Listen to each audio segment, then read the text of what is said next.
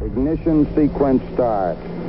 Six, five, four, three, two, one, zero. All engine running. Liftoff. We have a liftoff. Hola y bienvenidos a este nuevo episodio de Chulocast. Mi nombre es Emanuel y conmigo está mi buen amigo Isaac. ¿Cómo estás, Isaac? ¿Qué onda, Emma? Muy bien, gracias por preguntar. ¿Tú qué tal? ¿Cómo andas? ¿Cómo estás este día? Pues ando chido. Creo que llovió, se refrescó un poco el clima, pero todo, todo anda muy bien. Y pues hoy traemos interesantes noticias, ¿no? Muy interesantes, un poco de todo, ¿no? Desde videojuegos, tecnología y pues muy general, muy general el día de hoy, yo lo, yo lo siento. Simón, entonces bueno, pues vamos comenzando con, con el podcast de hoy, nada más este, para resumir. Vamos a estar hablando de algunos temitas al principio y nuestro tema principal el día de hoy es la evolución de la tecnología y el desarrollo en esta. Correcto. Va, este, pues como primer tema hay un tema muy, bueno, un tema muy interesante, que es el de LG. Este, creo que leíste, ¿no? Acerca de que LG ya está dejando, bueno, va a dejar de producir sus smartphones. Sí, claro. Yo creo que ya otro Microsoft. sí, ya creo que se rindieron y honestamente, pues, eh, bueno, en mi caso yo ya tenía rato que no escuchaba de algún teléfono LG, ¿no? Sorprendente. De hecho, cuando tú me dices LG, a mí me suenan más televisiones, ¿sabes? Lavadoras, ¿no? Todo este, ese, rollo. Sí, como que smartphones. Sí, ya se veía venir. Pero a ver, ¿qué, tal está esta parte? No, no, no sé mucho, ¿eh? A ver, cuéntame un poquito. Ajá. Pues dicen que, pues sí, deja, digamos que ese ya no era su mercado fuerte y su mercado fuerte, pues de hecho según estos números que tengo, su mercado fuerte creo que fue el de lavadoras, bueno, el de línea blanca, y fue el que mejor le fue el año pasado. Entonces, pues tiene sentido que se enfoquen en otras cosas que no sean teléfonos, porque la verdad, pues como usuario, no sentí como una gran ventaja, ¿no? Al usar sus equipos. Ok, yo creí que iba a ser, como te lo mencionaba, televisiones, pero sí, creo que esta parte de los de la, como de la cocina, por así decirlo. Creo que les funciona muy bien, ¿no? Sí, sí, dicen que, bueno, aquí en la nota que tengo, dicen que se van a concentrar más en componentes de vehículos eléctricos, dispositivos conectados, eh, robótica, inteligencia artificial y soluciones para empresas. Ok, es decir, siguen en tecnología, pero haciendo otro tipo de cosas, ya no como tal. Solo se deslindan de smartphones, ¿no? Sí, exacto. También vi algo sobre conectividad 6G, ¿no? Que digo, ni la 5 la tenemos aquí nosotros. Ajá. Pero bueno, como que quieren trabajar, ¿verdad? También en esta conectividad. Sí, y pues la verdad creo que, pues sí, creo que el gran trabajo de, bueno, el trabajo que todos conocemos del G, así como de primera calidad, pues sí es electrodomésticos y, por ejemplo, también televisiones. Entonces, pues creo que es una buena decisión. Al final del día creo que no les afecta tanto y muchas de las personas que estaban trabajando en la división de smartphones pues les van a andar rotando a las siguientes, bueno, a las demás divisiones. Sí, sí, sí.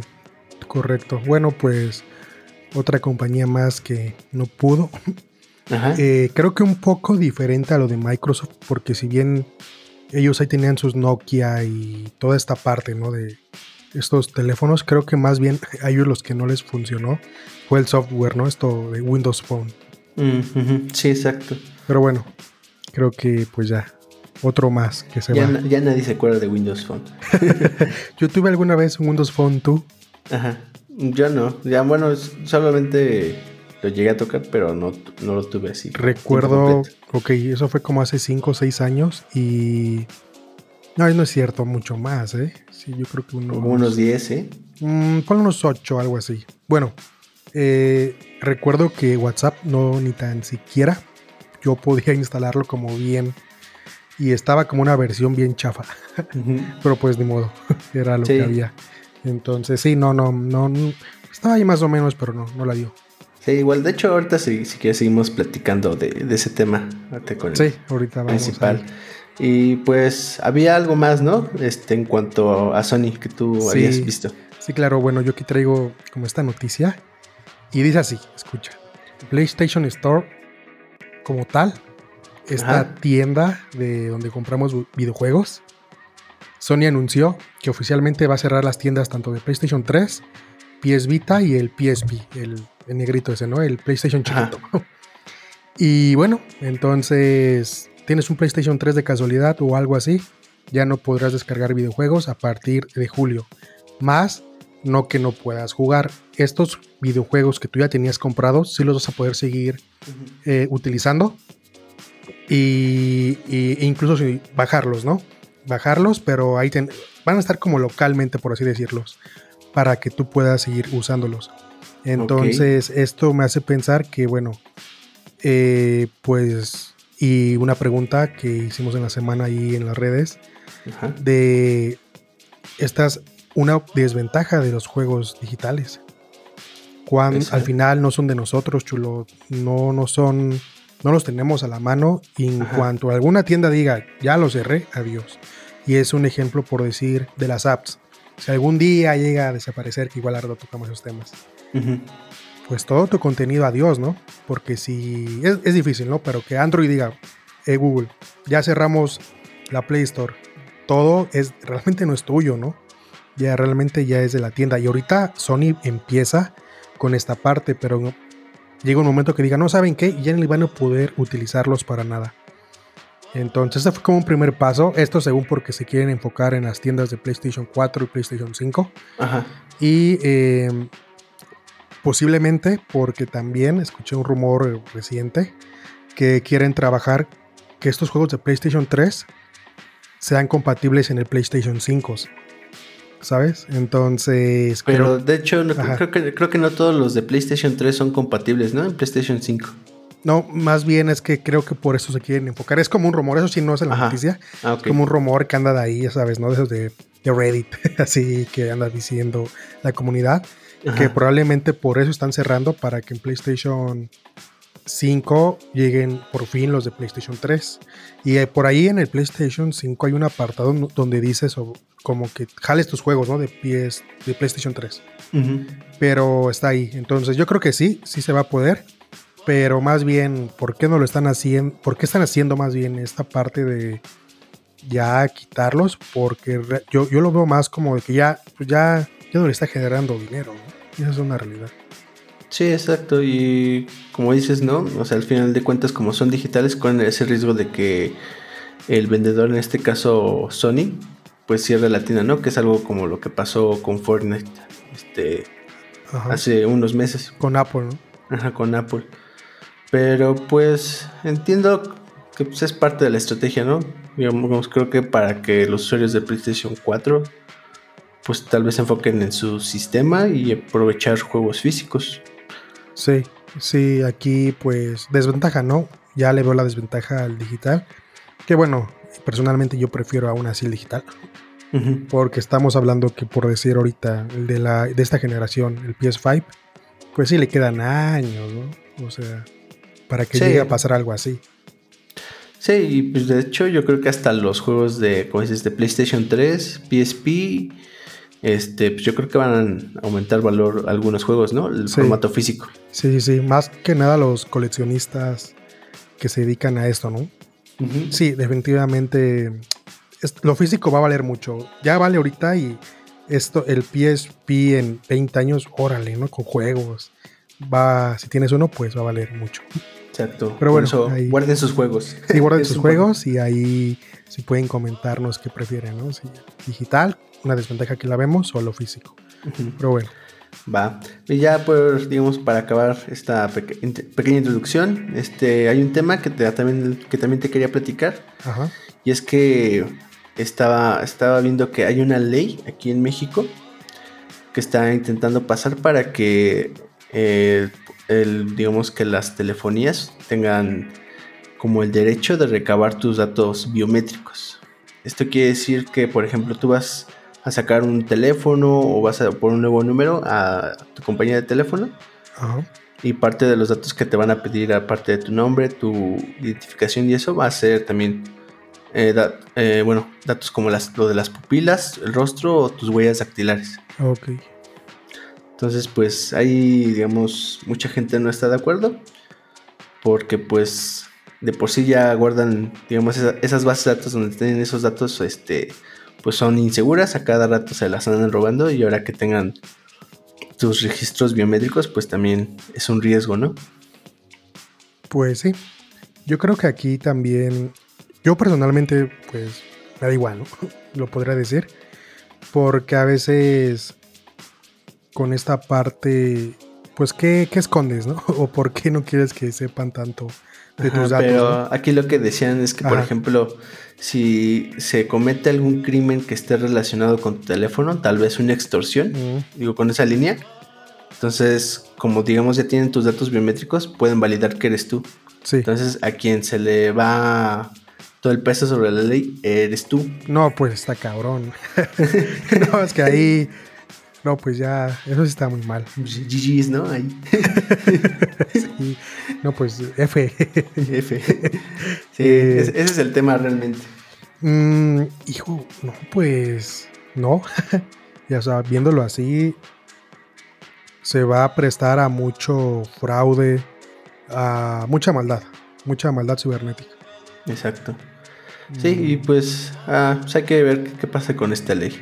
Creo que ya se aprobó en la Cámara de Diputados y solamente falta el Senado. Mm, Pero bueno. Ya cuando nos van como China, todos controlados. exacto. Pero bueno, creo que es un buen tema que seguro iremos tocando e informando un poco. Exacto. Pues va. Pues pasemos al tema principal, Isaac. Ok. Este, pues creo que es algo que andábamos cocinando desde hace rato, en varias pláticas. Sí, sí, sí. Me gusta, me pues gusta el tema. ¿eh? Es muy.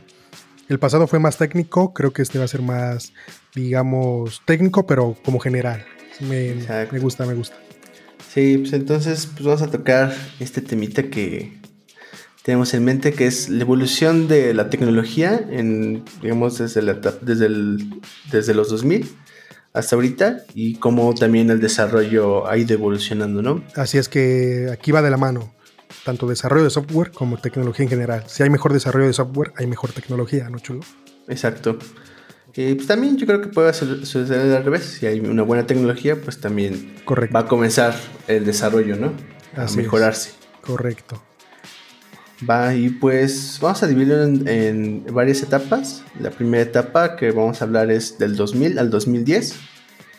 Y pues bueno, ¿qué, qué pasaba en esta etapa, no? Pues tal vez partes importantes que hay que recordar es el auge de Flash, el auge de la web y pues las aplicaciones de escritorio. Ok, sí, esos tres puntos los veo muy bien.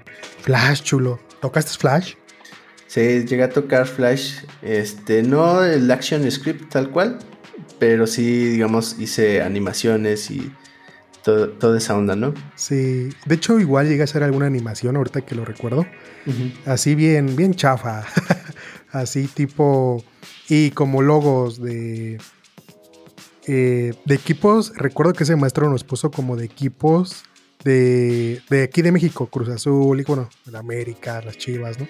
Y recuerdo que todos hicimos el de Cruz Azul porque como solo era una cruz, pues era más fácil. y hay que se moviera y varias cosillas, ¿no? Ajá. No, sí. Está, estaba chistoso cuando hacías tu primera animación. sí, sí, oh, sí, te emocionabas. ¿Qué clase de software es este? ¿Qué, clase de gift?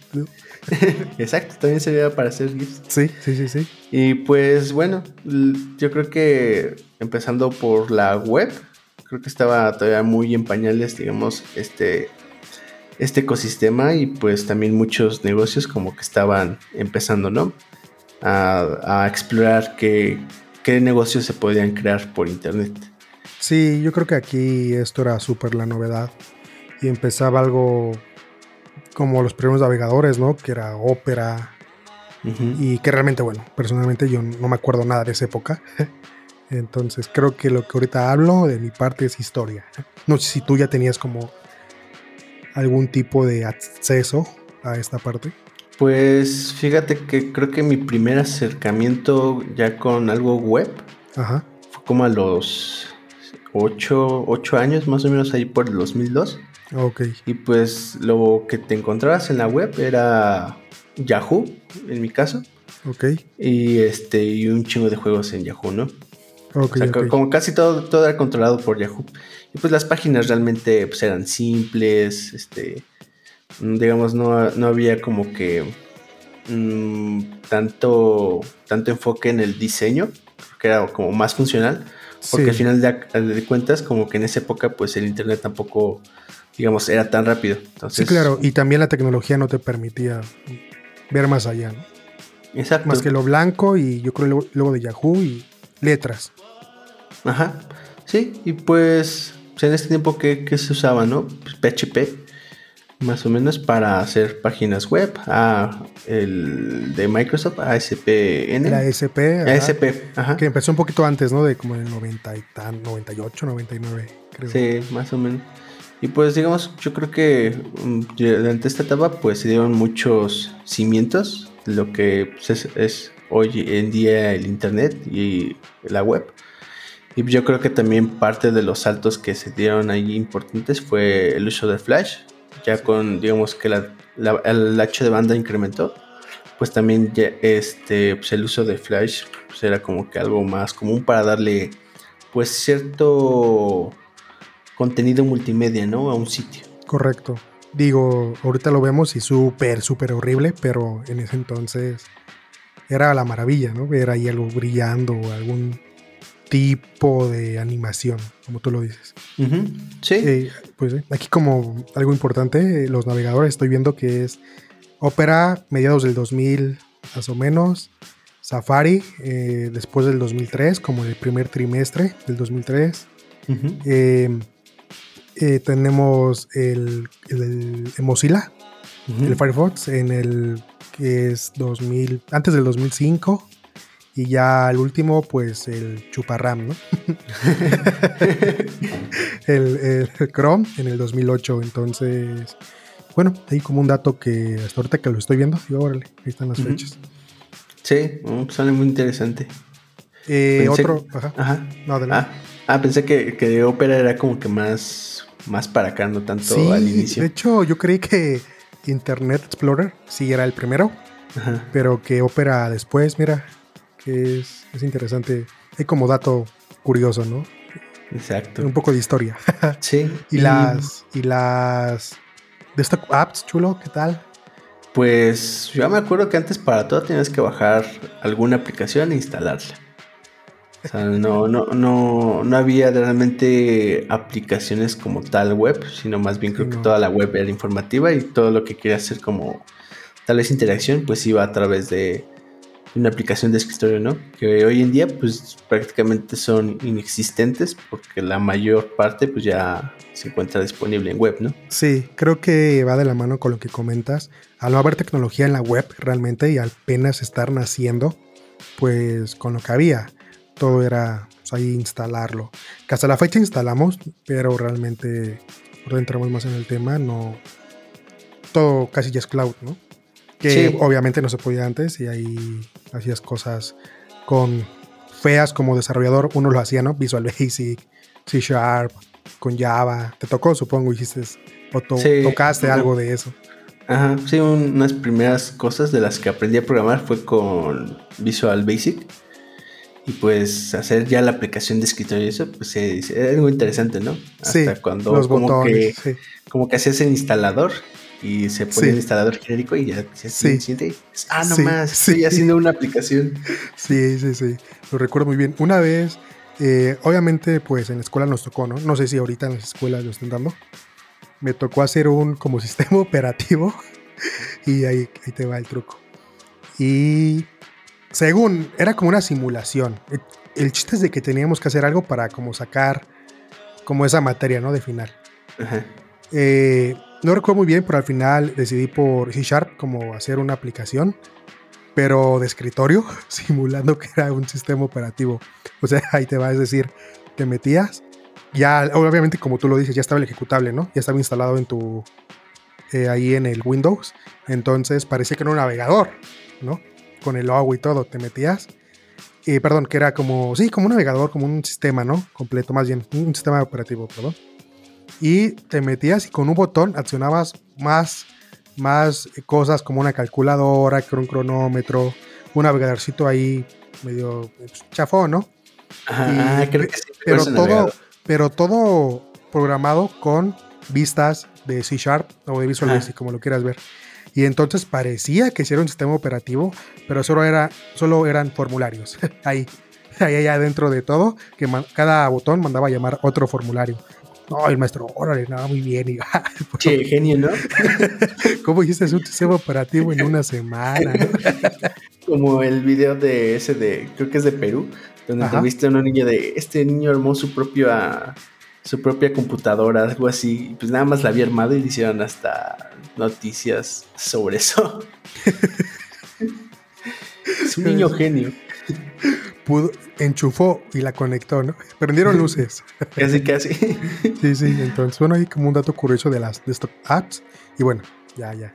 Ya, pues qué, qué, buenos tiempos, ¿eh? y qué fácil era programar eh, como para eso. Exacto, y pues como dices, yo creo que era fácil programar porque realmente como que te enfocabas en un, en un solo ambiente, en este caso el de desktop. Y pues algo interesante ocurrió entre el 2008 y el 2009, no me dejarás mentir, que es el lanzamiento del iPhone. Así es, correcto. De hecho, si mal no recuerdo, fue en el 2007 ahí el primer iPhone. Así cuando ya Steve Jobs hace esa gran conferencia y todos wow, ¿no? Y aplaudes y ves un cambio, ¿no? Generacional. Y sí, justo a partir de ese año todo cambia. Es un cambio muy importante realmente. Ajá, sí, es, digamos, un cambio de paradigma, como lo habíamos discutido antes. Y es porque, pues, primero mató a Flash. Segundo, hizo que de muchos ya nos enfocáramos, bueno, se enfocaran realmente en lo que es el diseño responsivo que anteriormente pues ya había, ya se podía acceder a internet, ¿no? Desde los celulares, pero pues era la versión, la versión de escritorio. Sí, y pues realmente nadie, nadie realmente se estaba preocupando de una versión optimizada para móviles. Entonces en ese momento pues también va coincidiendo con la salida de HTML5, ¿no? Que Correcto. Y aquí, sí, y aquí entramos, como tú lo dices, a raíz de finales de esa década, pues vemos esto de HTML5 y las mobile, apps. Exacto. Y pues hay como anécdota también, este, ahí como entre la década, década del 2010, 2011, cuando Flash Stars intentaba, este, pues, tratar de sobrevivir. Yo todavía fui a unas conferencias ahí en Libero, en Santa Fe, sobre, eran los evangelistas de Flash, ¿no? Y venían y exponían todas las como que herramientas que tenían para hacer aplicaciones móviles y decían, no, Flash no va a morir. De hecho, hasta decían, no, este, Flash se debe usar, ocupar para cosas de escritorio y HTML5 para cosas de móviles. Y no, al siguiente año de esa conferencia no vieron murió su Flash. Por no tener visión, ¿no? Pues sí, pero al final de cuentas eran como que personas evangelistas de, la comunidad de Flash y pues tenían que proteger de algún modo su. Pese a que una hora antes les comentaron, saben que están despedidos, ¿no? Exacto. Algo así. sí, sí, sí. Y pues bueno, ese, digamos, el iPhone yo creo que ha sido, de lo, en los últimos 20 años, yo creo que ha sido la cosa que más ha revolucionado, ¿no? Sí, justamente por eso de las mobile apps y empezamos ¿no? con, este, con el desarrollo, con el desarrollo de hacer aplicaciones que en ese entonces pues no se veía, como te diré, tan, tan fuerte, al menos como en México, hablando porque ves que en creo que en ese entonces también nosotros íbamos un poquito más atrasados. Sí, porque aquí no llegó el primer iPhone, llegó hasta el 3, al iPhone 3G. Ajá, que fue el segundo. Sí, sí, fue el segundo. Ajá. Entonces, sí, sí. Entonces, sí, yo creo que nosotros, bueno, nosotros, bueno, yo no, no me acuerdo muy bien todavía de esas fechas. Tenía como 15 años, algo así, no, recuerdo. Pero sí, yo aún ocupaba el de los botones, ¿no? Un celular tipo botones con pantallita. El, el, G chocolate, ¿no? Hablando del G. pues ese que fue muy popular, no, yo ocupé más como los esto, yo siempre fui más como de Sony Ericsson. Ajá. Y ocupar los, Mm, son, son W300, tú ves, ah, me acuerdo. Qué clásico. qué clásico, ¿no? El, el, de la tapita era como ah, el del popular, ¿no? El de la y tapita. Los Nokia. La, azotabas, la tapita, como para que sonara, ¿no? Si te vieras, te más mamón. Ajá, y también los Nokia, que eran como de colores azul y rojo, no sé si te acuerdas. Ajá, también. Esos también eran como, ah, órale, ¿no? Traes ahí. Y no, nada era touch, porque como ya lo comentamos, ¿no? Aún no o no llegaba para acá, o no veíamos nosotros eso, o era como para posiblemente la gente con mayor recursos, ¿no? La gente adinerada del país. Sí, de hecho yo me enteré que existía el iPhone hasta el 3G. No sabía que había, digamos, un iPhone anterior. Eso fue, fue chistoso. De hecho yo ni sabía que había como el iPhone hasta que vi un iPod Touch. Ah, ya. Y como que ah. dije, ah, como que, de hecho ese fue mi primer acercamiento, como dato curioso, mi primer acercamiento a, a Apple. Y desde que ahí ya no me salí, me enamoré. Fue un iPod Touch como de tercera, segunda generación. Ya estaba grande, tenía como unos 15 años.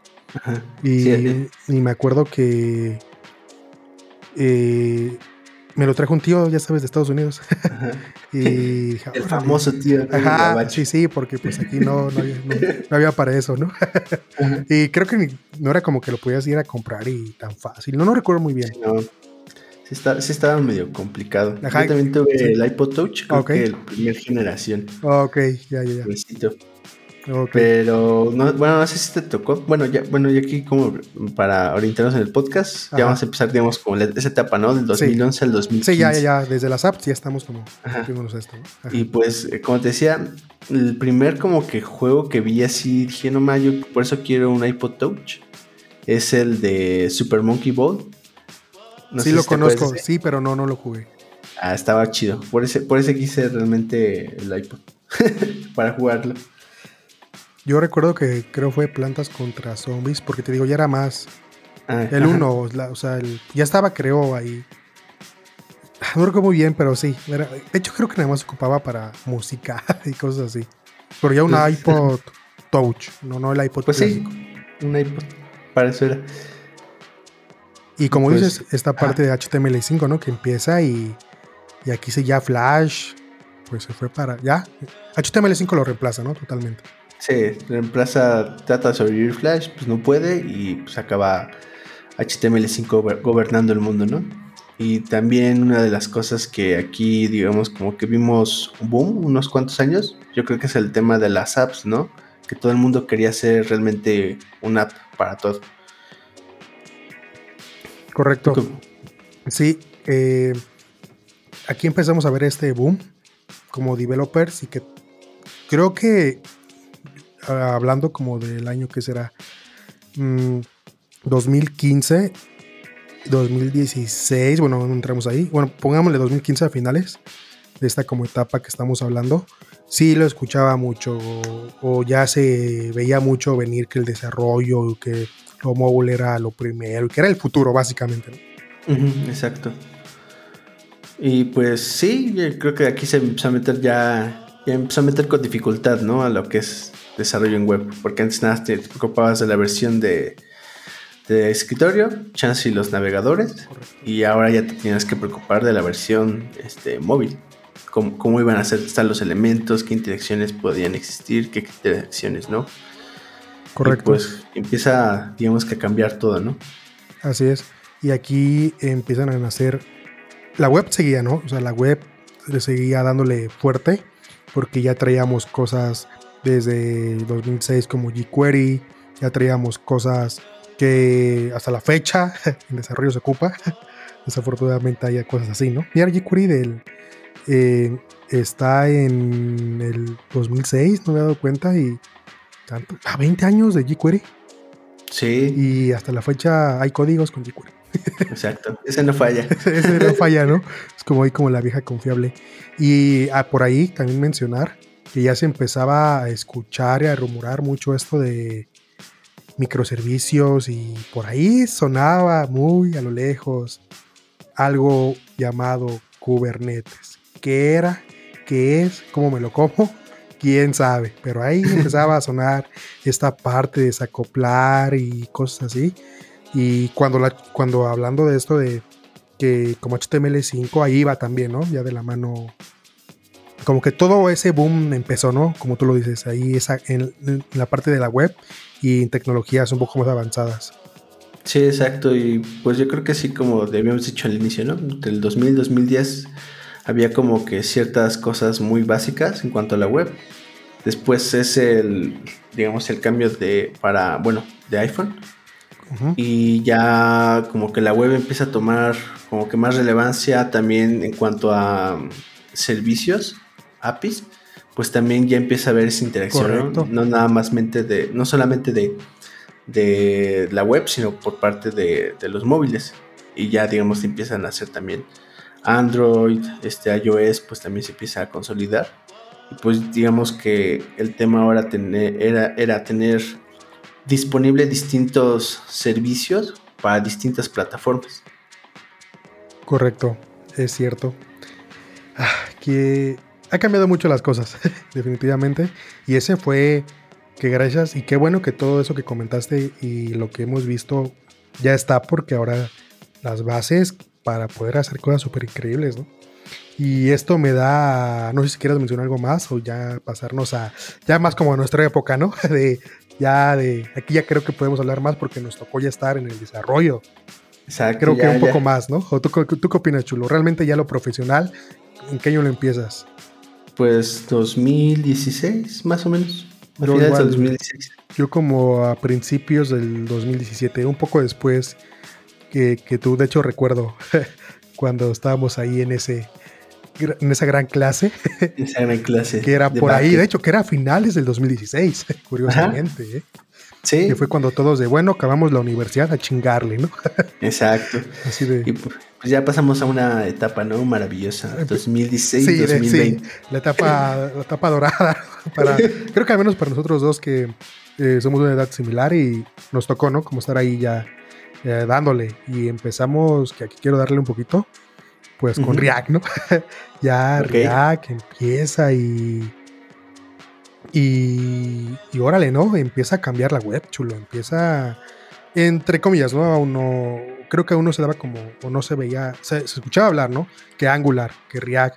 Por ahí recuerdas en nuestros cursos Polymer, ¿no? Mucho. Ahí una persona lo impulsaba mucho Polymer eh, ¿Cuál otra por ahí estaba? View, yo no escuchaba tanto todavía por ahí, pero supongo que también. No, creo que eso es más como el 2018. Entonces empezaba todo esto, ¿no? Eh, tú como, como frontend, ¿por qué, por, ves que surge Angular, React y todo este, todas estas librerías? Ah, definitivamente por, bueno, visualmente hablando y por el usuario, para darle, darle sí un mejor... Eh, una mejor vista y para que el usuario se sienta más cómodo, porque las webs eran horribles, es una realidad. Eh, tenía un ejemplo muy claro, es ibas, hacías una acción y te llevaba a otra madre de otro, otra ventana, ¿no?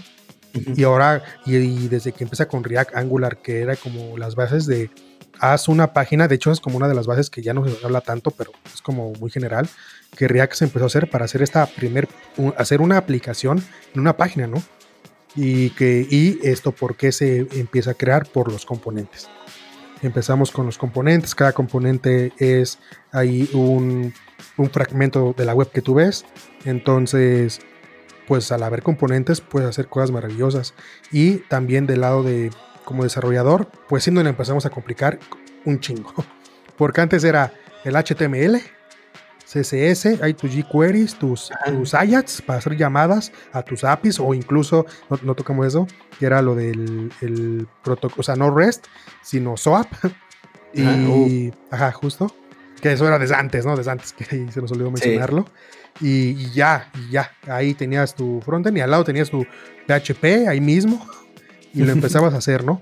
Pero con esto empieza a cambiar, ¿no? Al ya haber comunicación ya más bueno, ya la comunicación ya para estas fechas súper estable, ya las APIs ya estaban bien, ya la comunicación era lo de menos, hablando de, estos protocolos, y entonces, y el backend ya estaba bien, ¿no? Porque ya estaba Django, ya habían varias, por ejemplo, ¿no? Nosotros que nos gusta Python, y empezaron a ver muchas cosas, ¿no? Ruben Riles, todo eso ya lo traíamos para el 2016, ya, ya estaba, ¿no? Ya estaba bien colocado.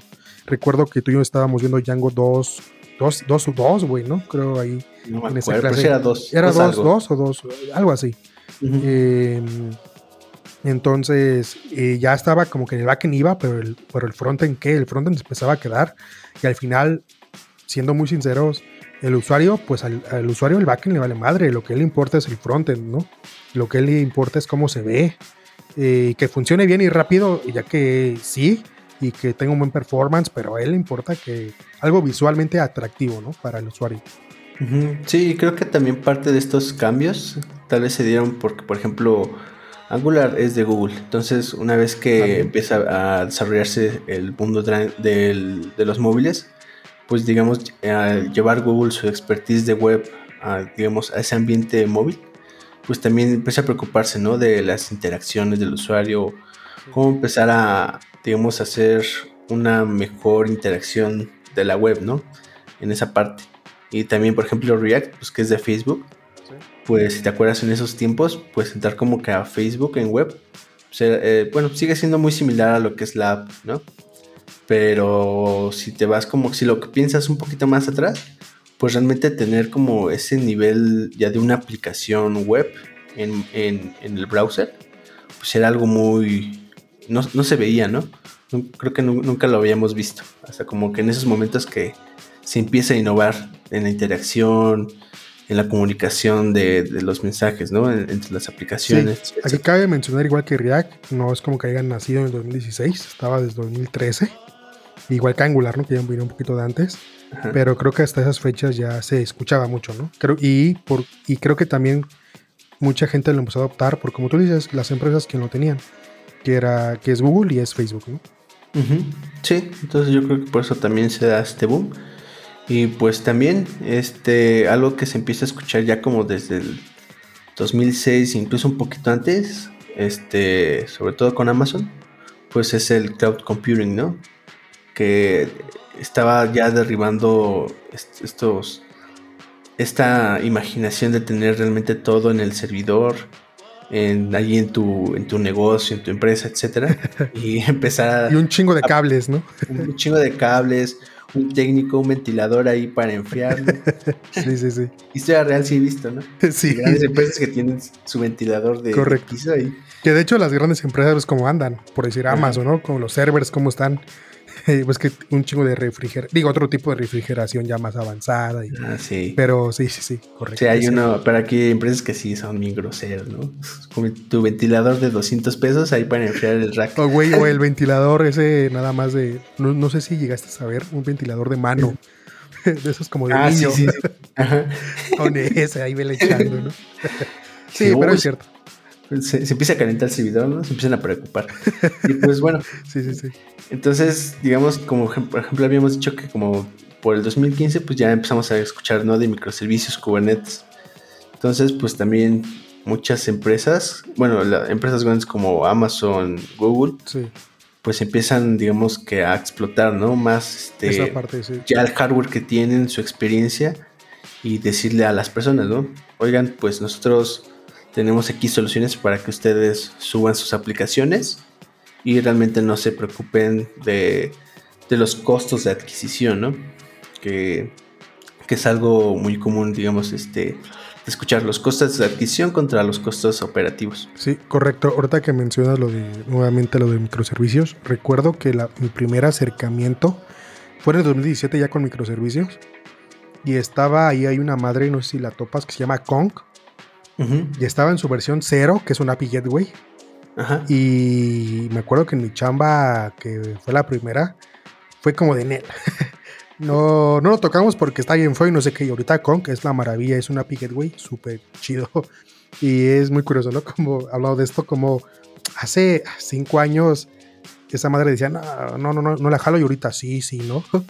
¿Cuál es su plan Enterprise incluso, ¿no? Porque sí necesito hacer más cosas, ¿no? Se necesitan por X o Y razón. Y hay algo curioso, aquí tocando los microservicios. Eh, chulo yo, desde mi primer chama empecé con microservicios y hasta la fecha. Ya, te tocó, te tocó el cambio, ¿no? Me tocó el cambio, o sea, te podría decir que un monolítico al 100% yo nunca he hecho. He, tenido que hacer monolitos y desacoplarlos, o monolitos chiquitos porque ni son microservicios, eh, pero, o microservicios ya más puros pero sí me tocó más de casi no ver monolitos. Sí, yo, yo tampoco. Sí, como antes de que tenías que levantar el servidor. Bueno, comprar tu rack. Luego ahí el servidor, luego instalar el Apache, o, bueno, el Tomcat o el Nginx, luego configurar esa madre para que el Tomcat. Este, ahí apuntar a los servicios, configurar eso, balancearlo, pues también yo ya no me tocó. Yo creo que ahí lo más cercano, digamos, como a serverless, este, creo que era Heroku. ¿Te acuerdas que estaba ah, muy de moda, no? Heroku, de hecho, en el 2016 tú y yo lo ocupábamos mucho para deployar cosas de grapa, ¿no? Ajá, exacto. Entonces era así de, levántate el Heroku. un Heroku. Eh, eh, Heroku algo así como el comando, algo de push ya, ¿no? tipo, eh, aquí hago, igual quiero mencionar los microservicios, es Docker. O sea, otra cosa más chulo. Al yo no haber empezado con monolitos o realmente no haber tocado nunca uno entero, y yo, yo haberlo hecho como tal, eh, porque me ha tocado así, pero darle mantenimiento a monolitos, ¿no? Afortunada o desafortunadamente, o desacoplarlos. Pero Docker, nunca, escucha esto, chulo. Profesionalmente, nunca he levantado nada sin Docker. O sea, pues o sea nunca empecé. Yo ya nací con Docker. o sea, yo empecé mi carrera y a la semana, ¿qué es Docker, no? ¿Qué, es un Docker? ¿Qué es un contenedor? Y obviamente en ese momento yo dije, ¿qué es esta madre, no? Está, hace, cinco, hace cinco años, está cabrón. Y... Sí, de hecho sí estaba empezando y digamos que también rompió ahí el paradigma de, lo que realmente era virtualizar, porque realmente correcto. No, virtualiza, ¿no? Sí, correcto, correcto, chulo. pues, Creo, iba de la mano, ¿no? Kubernetes, microservicios, Docker. Eh, empezaba, bueno, que ya habían cosas y ya todo esto se unió para, bueno, tener unas cosas más chidas, ¿no? Otra cosa muy importante, bueno, ahorita tocando más ahorita lo de, me gustaría tocar un poquito después lo de cloud, de cómo está ahorita, también lo de Big Data, AI y las inteligencias, ah, ¿no? Que cómo empezaron. Sí, pues es un tema que sigue desarrollando, yo creo, todavía. Y pues yo creo que aquí se da porque, como te decía, ¿no? empieza, empezamos a tener ya distintos dispositivos que empiezan a, mandar información, empezamos a recolectar datos de distintas fuentes. Entonces, pues, realmente las personas dicen, eh, pues hagamos, necesitamos explotar esta información, ¿no? Aquí hay algo interesante. Entonces, pues hay que tratar de entender qué es lo que estamos viendo, ¿no? Con estos datos.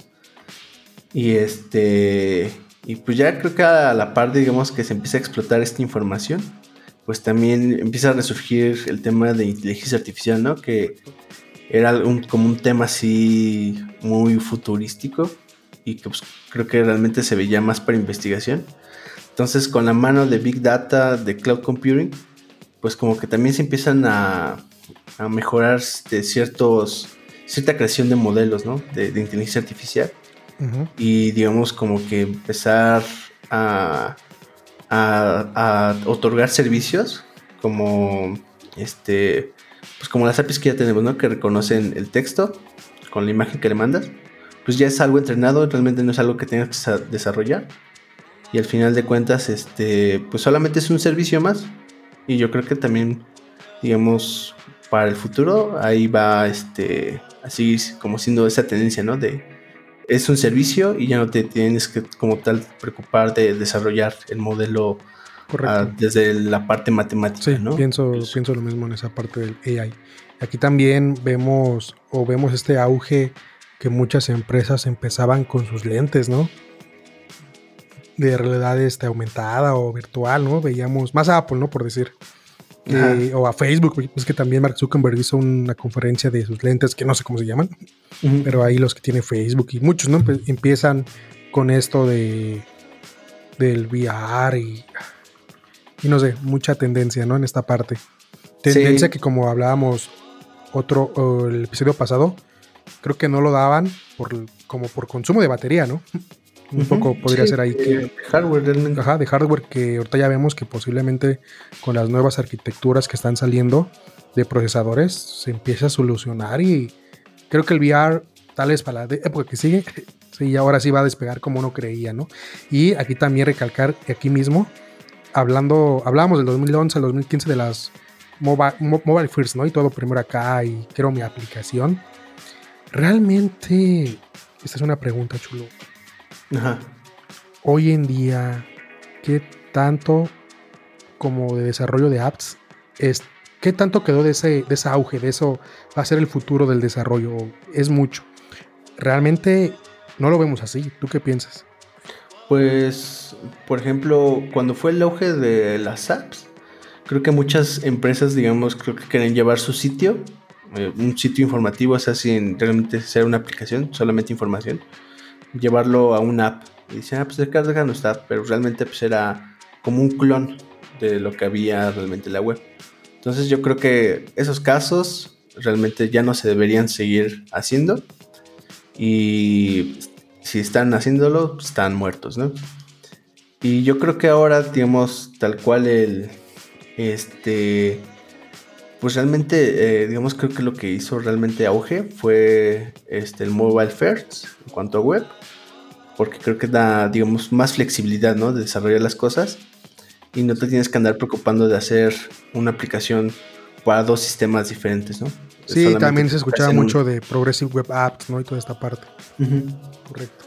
Sí, pues que al final de cuentas como que no, creo que los Progressive Web Apps o incluso este las aplicaciones híbridas, por ejemplo, con React Native o React Native. ahorita Flutter, ¿no? Que está muy como que no creo que no han despegado y creo que lo que sí despega y sigue continuando el crecimiento pues es el desarrollo web, ¿no? Correcto, que con esto ajá, me gustaría pasar a ya estamos en 2021, ¿no?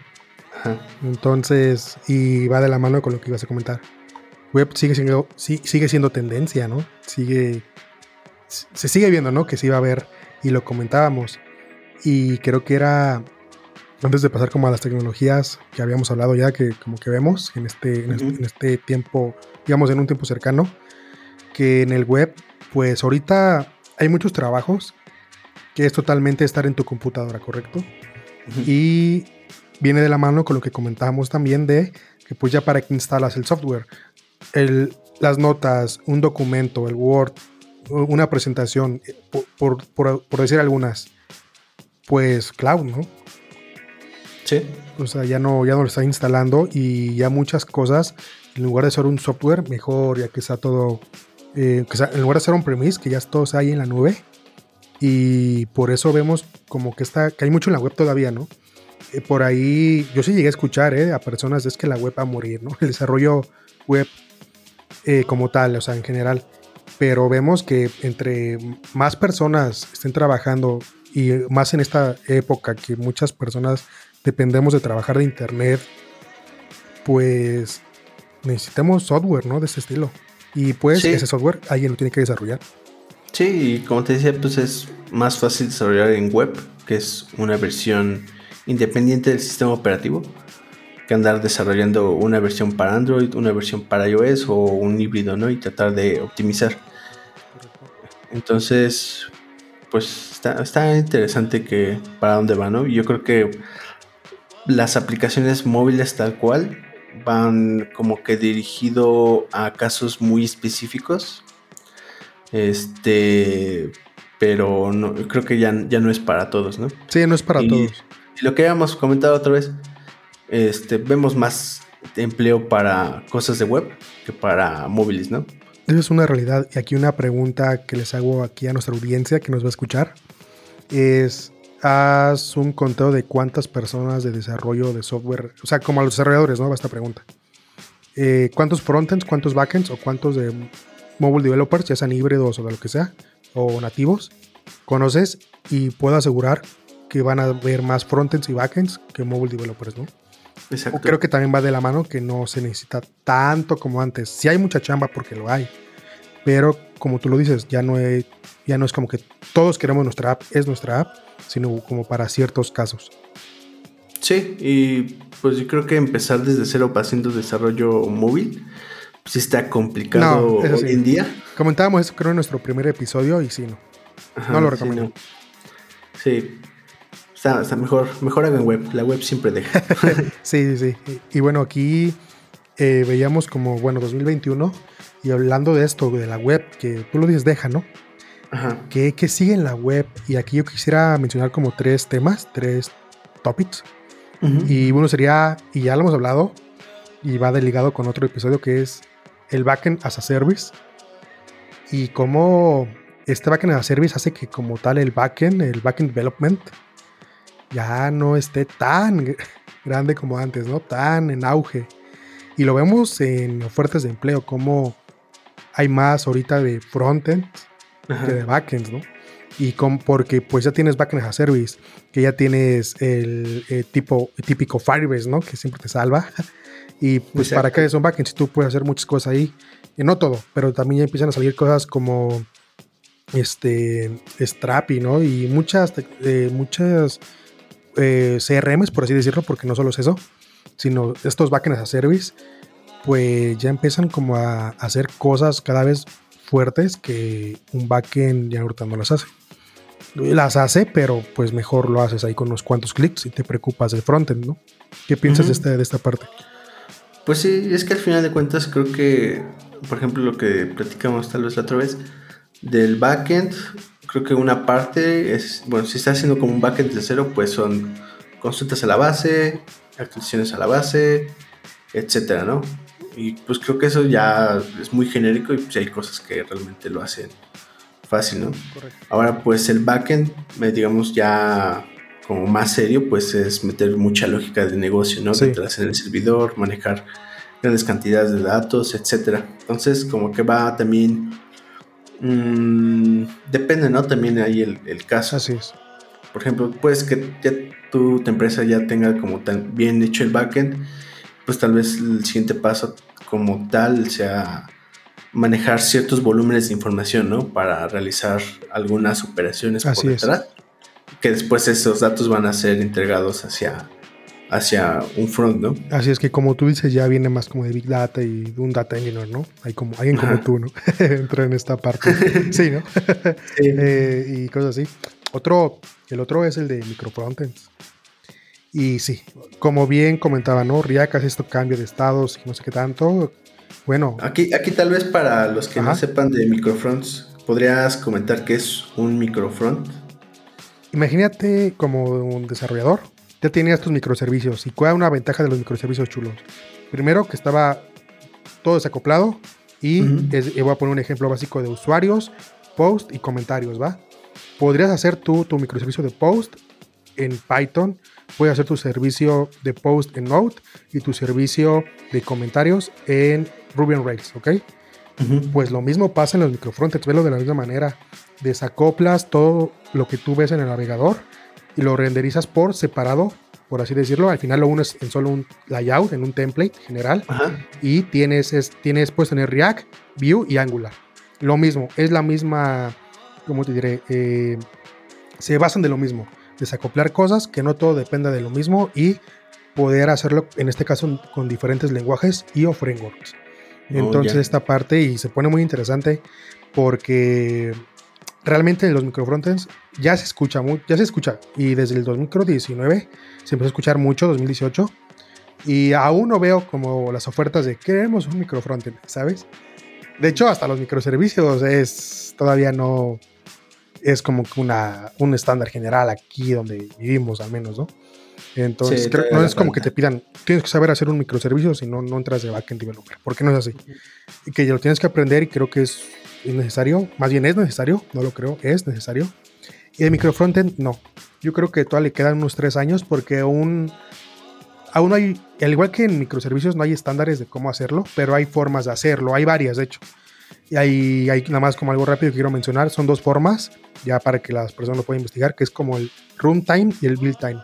Uno se hace en tiempo de cuando ya lo ves en el navegador y otro se, se ejecuta antes, ¿no? De eso al final otro es en el build, en la construcción, y el otro ya es cuando está corriendo dentro del navegador. Ahí nada más como para que lo investiguen. Es muy interesante. Ya he podido hacer microfrontends de las dos maneras. Y muy padre. De una u otra manera está muy padre. Y sí le veo por qué el futuro. Por esto mismo, si ya el backend, eh, uno como desarrollador se empezaba a preocupar de desacoplar, de tener diferentes lenguajes, porque así esto es más amplio y más personas le pueden entrar a un proyecto de la misma manera en los microfronts. Ya si un micrófono se cae, es un ejemplo, tienes ahí un pequeño formulario, pues ese formulario eh, es el que se ejecutó mal y solamente ese formulario. Toda tu demás página que está renderizándose al ser, al ser microfronts siguen bien. Es lo mismo que en los microservicios. Si se te cae el microservicio de comentarios, post y usuarios siguen jalando, ¿no? Sí, exacto. Entonces es lo mismo. Creo que, creo que como dices, ¿no? Ahorita la demanda, por ejemplo, de front, sí va muy ligada a una sola librería en, en, específico. Por ejemplo, queremos front de Angular, ¿no? Entonces todos en la empresa deben hacer Angular. Sí. Entonces, pues creo que es, como dices, es difícil mantener a un equipo de personas o, o, contratar a un equipo de personas que realmente se enfoquen en la versión y en la librería que necesitas. Correcto. Y esta cosa de microfront, pues, digamos, hace más flexible, ¿no?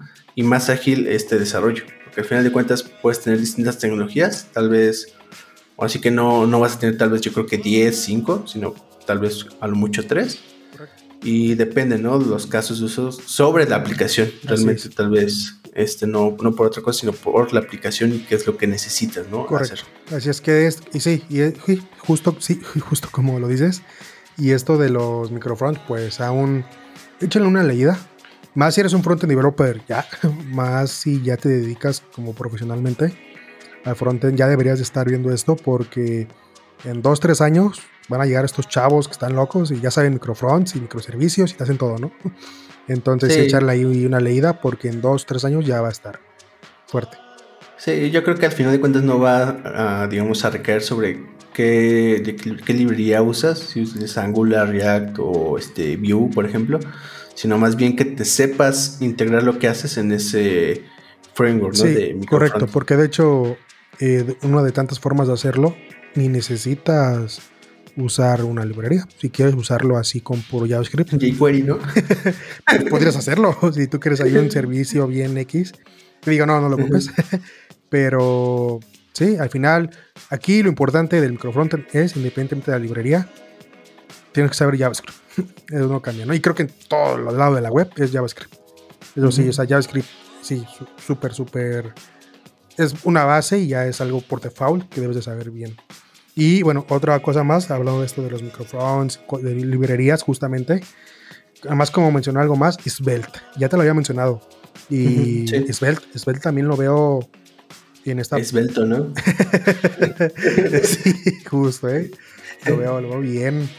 Eh, una ventaja rápida que podría mencionar para los de front, pues que ya no ocupa el DOM. Y ustedes saben que el DOM, como front-end developer, cómo hace los cambios y qué tan brusco es y cómo al final el, DOM y el Virtual DOM hacen ahí un desmadre y se tarda, ¿no? Por así decirlo, y esto es más rápido. Svelte sí lo veo como una libre, un framework, es un framework de JavaScript, de una nueva forma de hacer componentes.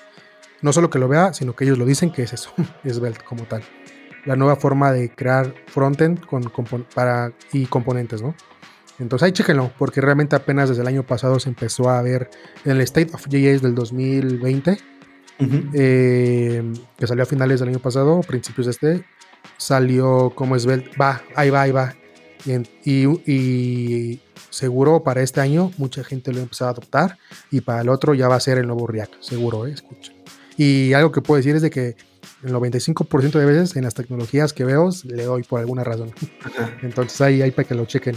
Y bueno, me gustaría pasar chulo aquí en algo que tú sabes más y ya como para terminar en temas de cómo ves el blockchain. Pues, pues lo veo todavía como en pañales y este creo que es algo que todavía digamos no llega a un, a un estándar. Pero por ejemplo, estoy viendo muchos empleos que están surgiendo en cuanto a smart contracts, ¿no? Que es este, digamos, la característica principal de, de Ethereum, que es una de las blockchains este, principales. Pero entonces, pues creo que todavía le queda un camino por recorrer, pero ya hay mucha gente que está haciendo aplicaciones, no solamente en la parte como digamos del back, que realmente es el contrato, sino también en la parte del front y pues no están nada, mal pagados esos trabajos. De hecho, hay una, digamos, una aplicación de, blockchain que se llama este, Uniswap. Están en Nueva York y digamos en los sueldos están como arriba de los 120 mil dólares. y realmente te piden un año de experiencia en cuanto a desarrollo de smart contracts y pues desarrollo, digamos, experiencia general en cuanto a desarrollo de, de back, ¿no? Tú que has estado en esta parte, Chulo, y ya he visto por ahí un post en Medium que hiciste algo de esto, ¿no? Eh, yo como backend, justamente, ¿qué, ¿qué lenguajes son como los más aptos para esta parte? Para hacer contratos. O igual es súper independiente y con el lenguaje que tú quieras puedes hacer lo mismo? Pues mm, digamos que el estándar, por así decirlo, se llama Solidity, que es el lenguaje de programación de, de Ethereum. Y pues si es un, para, digamos, una forma de pensar diferente, porque al final de cuentas, como que, por ejemplo, una transacción tiene, una transacción en Ethereum tiene cierto costo, ¿no? Tienes que pagar como un fee, digamos que, que le llaman el gas, y ese gas, digamos que es, eh, pagas la cantidad de tiempo que se va a ejecutar la operación, ¿no? En, digamos, ahí en la infraestructura de Ethereum. Entonces, este, como que tienes que pensar las operaciones que hagas que no sean tan costosas, porque si toman demasiado tiempo en, este, en completarse, pues ese gas se quema y no se, no se completa la, operación.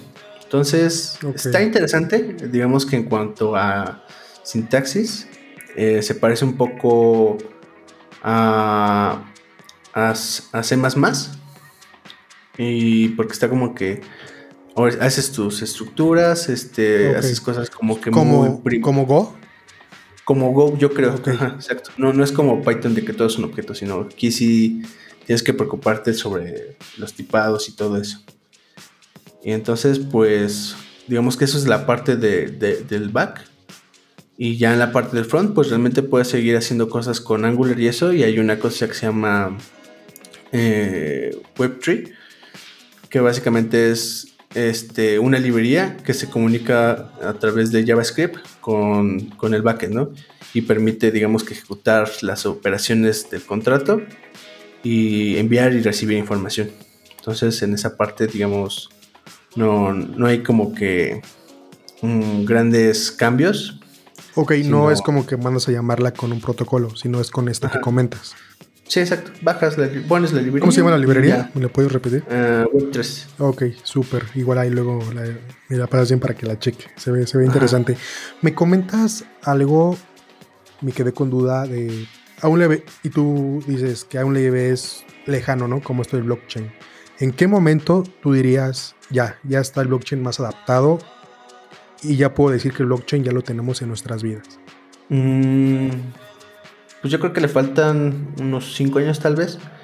Yo creo que con la salida de Ethereum 2.0, que ya digamos sería como finales de este año, principios tal vez del siguiente, ya digamos se resolverían problemas de escalabilidad y este que digamos que es el principal problema y también se reducirían tal vez costos en cuanto a cada operación que haces y pues también están saliendo, está saliendo otro proyecto interesante que se llama Polkadot, que lo que pretende es interconectar diferentes blockchain, porque actualmente, digamos, una blockchain no puede convivir realmente con otra blockchain. Entonces, lo que hace esta cosa de Polkadot es ser, digamos, ese puente para que, digamos, distintas blockchain, no importa, digamos, la tecnología en la que estén, se puedan comunicar entre sí. Entonces, pues eso creo que va a estar interesante en cuanto a cómo se van a empezar a crear aplicaciones y cómo estas van a empezar a interactuar. Pero todavía, digamos, en cuanto a estándares de desarrollo, todavía le falta. Le, le, falta. Super. No sabía que no se podían compartir y mucho menos que ya hay algo, ¿no? Como un puente para compartirlas. Muy interesante. Mm, aquí, Emma, como una duda que yo tengo personal y seguramente igual los que nos escuchan. Eh, hace rato mencionabas que hay empresas que se dedican como esto de hacer contratos, ¿no? Y a programar esta parte. Y a mí eh, me han hablado de varias por algo que yo supe de Go, ¿no? Y como sé Go, ya con eso, pues como que piensen que uno sabe más, ¿no? Ya sabes cómo es eso. Eh, pero realmente mi duda con ellos es qué hacen en estas empresas que se dedican a hacer ¿cómo te diré? Como contratos. ¿qué, ¿Tienes como alguna idea o es como muy diverso? Pues mm, te puedo decir, por ejemplo, un ejemplo. hay una este, aplicación, bueno, de hecho estas aplicaciones de blockchain se llaman DeFi, Decentralized este, Financials, bla, bla, bla. Este, entonces lo que hacen es, este, bueno, crear estas aplicaciones sobre blockchain y digo, la, la aplicación que te iba a comentar se llama Pull Together, que básicamente es, tú metes ahí ciertas criptomonedas y digamos que participas como una lotería, ¿no? Ok. Entonces se hace como, este, se junta todo este dinero, ese dinero se, digamos, se mete a que genere ciertos intereses con otras, bueno, intereses de préstamos y todo eso. Entonces digamos que tú me, digamos, el monto total son mil pesos, ¿no? Y de los rendimientos que dio esos mil pesos son, este, dio otros mil, ¿no? Pesos. Entonces, al final de cierto periodo, todos los participantes que dieron dinero a esa bolsa, este, participan en la lotería, ¿no? De, ese premio. Entonces, el que gana, pues se lleva su dinero y se lleva la ganancia, ¿no? Pero tú, como persona que tal vez no ganó, eh, recuperas tu dinero, o sea, no pierdes nada. Mm. Entonces, realmente lo que están haciendo estas empresas, digamos, ya por detrás, pues tratan de crear, digamos, estos, estos contratos, protocolos tal vez este, un poquito más especializados, este, ya sobre la propia blockchain, que ya, con eso es este, Go y pues, lenguajes de programación este, más conocidos. ¿no? Y aparte pues está la parte del front, que al final de cuentas, digamos, tú puedes interactuar con este front, pues necesitas una cartera, necesitas instalar lo que se llama Metamask y digamos que esa cosa es como tu puente, ¿no? Ah, o como tu, tu, login a estas aplicaciones. Porque al final de cuentas tú, digamos, para interactuar, pues necesitas una cartera con ciertas criptomonedas, ¿no? Y pues realmente no necesitas iniciar sesión, este, cosas de ese estilo, porque todo va vinculado ya a, a la dirección de tu cartera. Lo veo un poco, lo siento difícil porque no lo había escuchado. Y supongo que ya en la hora del desarrollo sí tiene su complejidad. Mm, fíjate que yo pensé que estaba más complejo, pero realmente no. Creo que lo que, lo que está complejo es entender todos estos conceptos, porque sí es demasiada información. Sí. Y hay que informarse por muchos lados sobre cada cosa. Ok, pues es muy interesante y estaría muy bien después en un capítulo ahí hablar de blockchain y todo lo que conlleva, ¿no? Y cómo lo vemos para después e informarnos, porque sí lo veo, sí lo veo como para el futuro aún, ¿no? Pero un futuro mediado, ¿no? Posiblemente. Sí, posiblemente. Y bueno, Chulo, no sé si quieres agregar otra cosa. Pues, bueno, nada más comentario. Yo creo que en algún momento también va a morir Hadoop. ok. Entonces ya hay muchas cosas que hacen procesamiento de datos, te permiten consultar terabytes de información, como BigQuery de GCP. Entonces, pues estar atentos, ¿no? Que, surge en esta parte de Big Data y definitivamente creo que Hadoop va a morir en los próximos 10 años. Ese es mi comentario final. Tú, tú chulo. Lo escucharon aquí en este tercer episodio. Exacto. Emanuel. este eh, para recordarlo, ¿no? De quién lo escuchó primero. Pues yo como comentario final es pues y ya lo comentaba, ya lo hablaba contigo antes, ahorita hablamos que esto de blockchain, tecnologías y que microfronts y que el Big Data, hay un montón de cosas que ahorita están como en el auge y bueno, ahorita están fuertes, ¿no? Por venir o ya están. Mm, y vemos y nos burlamos, ah, es que jQuery o el PHP con MySQL, ¿no? ¿Qué va a pasar en, en 10 años cuando uno voltea atrás? Cuando estemos en el 2032 y uno voltea a ver el 2021, principios y y vamos a decir, ¿qué onda con estos feos microfronts? ¿Por qué se hacía así? ¿Por qué Docker está tan feo, no? ¿Por qué Kubernetes? Quítalo ya, ¿sabes?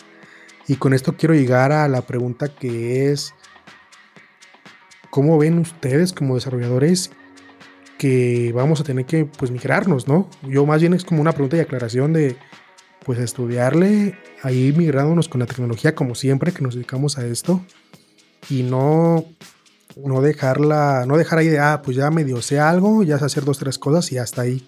aquí en esto de la tecnología, tanto general como a los que nos dedicamos a desarrollarla, pues es estudiarle, chulo, estudiarle, estudiarle, porque esto va súper rápido. Estábamos hablando de 5 o 4 años atrás y ahorita es, va muy rápido, va muy rápido. ¿Y qué nos espera para 10, 15 años? Va a estar increíble.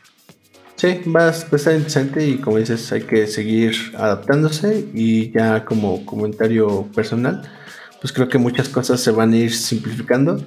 Tal vez, por ejemplo, al final ya ni tengamos que preocuparnos de un contenedor o mantener un clúster. Ya no van a ser así las cosas.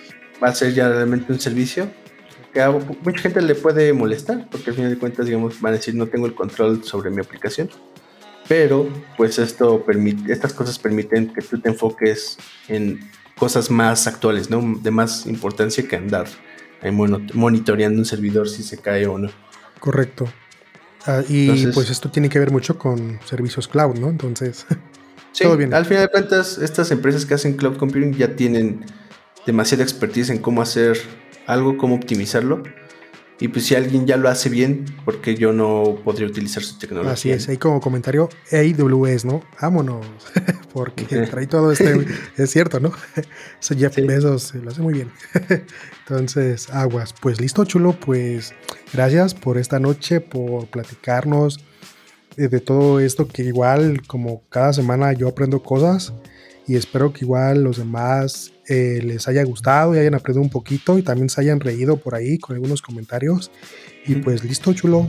Es todo de pues un gusto volver a hacer otro episodio contigo y pues recordarle a todos que siga, nos sigan en nuestras redes, en Facebook, en Twitter, en Spotify. Y estamos también en Google Podcast y en YouTube. Búsquenos como ChuloCast. Vamos por todo, ¿no? Ah, vamos por todo. Y bueno, aquí nada más como un comentario final. Pronto tendremos a invitados también, ¿no? Que ya ahí nos están confirmando varios y ya les iremos pues comentando en redes quiénes serán y un poco de todo, ¿no? Va a estar divertido. Viene, viene mucho contenido, ¿no? Tenemos muchas cosas de qué hablar. Sí, exacto. Vamos empezando y vamos con todo. Vamos con todo. Pues muchas gracias, Emma, y listo. Hasta luego. Sal Isaac. Hasta luego.